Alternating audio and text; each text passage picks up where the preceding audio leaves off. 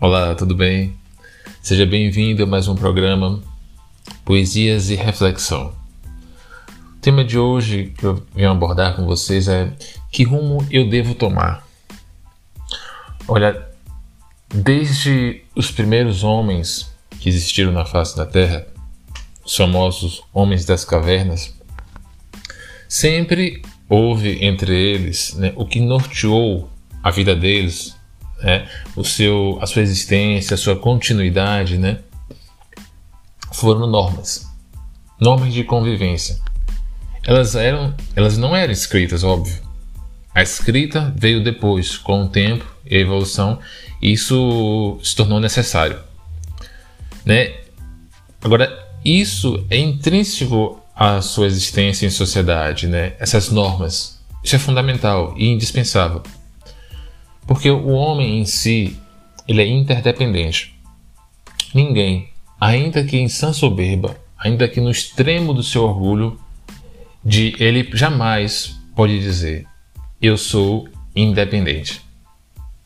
Porque sempre vai haver alguém que para colaborar e contribuir com o próximo. Ninguém é inter, ninguém é independente. Todos nós somos interdependentes. E em vista disso, né, que os princípios e as normas elas são constituídas. A ética ela colabora nesse aspecto de favorecer com que haja harmonia e a boa convivência nas diversas áreas do dia a dia. Já a moral, ela está muito relacionada com o país, com a cultura do país. Às vezes o que é moral para um não é imoral para o outro. Mas independente, sempre haverá a moral, a existência da moral, né, em ambos os lados. Quando você trata do aspecto, por exemplo, hoje aqui no Brasil, sobre a corrupção, escândalos atrás de escândalos que são apresentados na televisão, nos jornais, isso gera um abalo na estrutura da ética e da moral. Por quê? Porque a função delas, as funções delas, é de promoção, de promover o equilíbrio, né? E essa boa convivência na sociedade, essa boa harmonia mas aí vem um questionamento: que rumo eu, como cidadão, eu devo tomar? Olha, se a gente partir da premissa de que ninguém vive sozinho, seria uma insanidade, uma loucura colaborar para o regresso da ética e da moralidade em vista do meu interesse particular. Porque eu estaria colaborando ao mesmo tempo com minha própria destruição com meu próprio regresso. Mas, tá, alguém vai dizer assim, ah, sim, e os, os suicidas?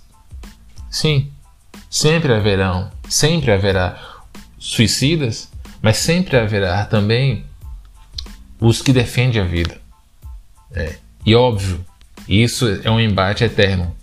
Essa luta será eterna, será sempre isso, esse sempre terá esse confronto só que é preciso que os defensores das virtudes eles transmitam essas virtudes não apenas em palavras, mas em ações, porque as ações elas vão criar raízes.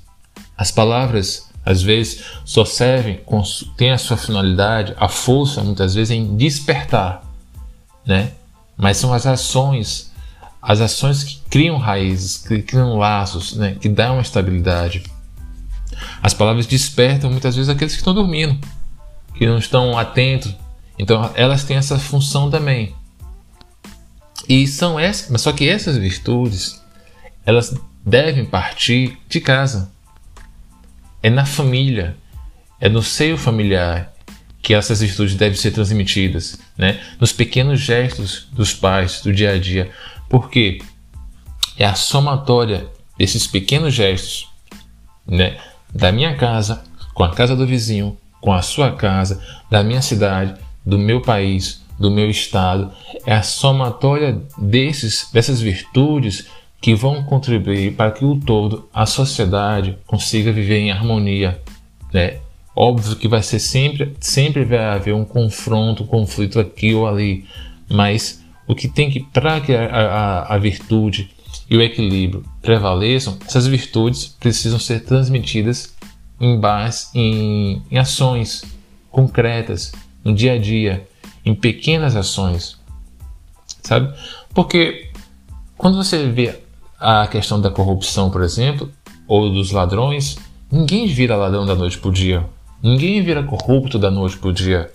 São pequenos gestos que começam, sabe? São pequenas ações que eles vão fazendo. Só que quando elas se tornam públicas, né, é que gerou essa amplitude de algo que começou de forma simples e pequena. Geralmente começa com aquelas simples frases assim que muitos promovem no início. Ah, mas ninguém tá vendo, não custa nada, ninguém vai ficar sabendo. É só um pouquinho só para mim aqui. O que, é que tem? Não faz diferença nenhuma, não vai fazer falta.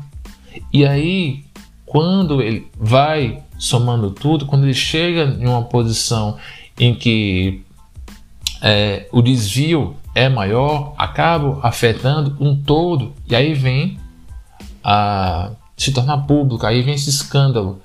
Mas na verdade, esse, esse grande rombo, muitas vezes, ou um grande assalto, ou uma, uma morte, um assassinato, enfim, é fruto de algo que começou pequeno lá atrás e se tornou grande hoje. Foi uma amplitude que foi sendo construída progressivamente, em pequenos passos, que não, lá atrás não foi corrigido e hoje tomou a proporção que, to, que tomou, que veio a público. Então, defender a vida, defender a continuidade da raça humana significa que defender que essas virtudes continuem prevalecendo na luta de defesa da ética e da moral. Sem elas, não existe vivência, convivência harmônica.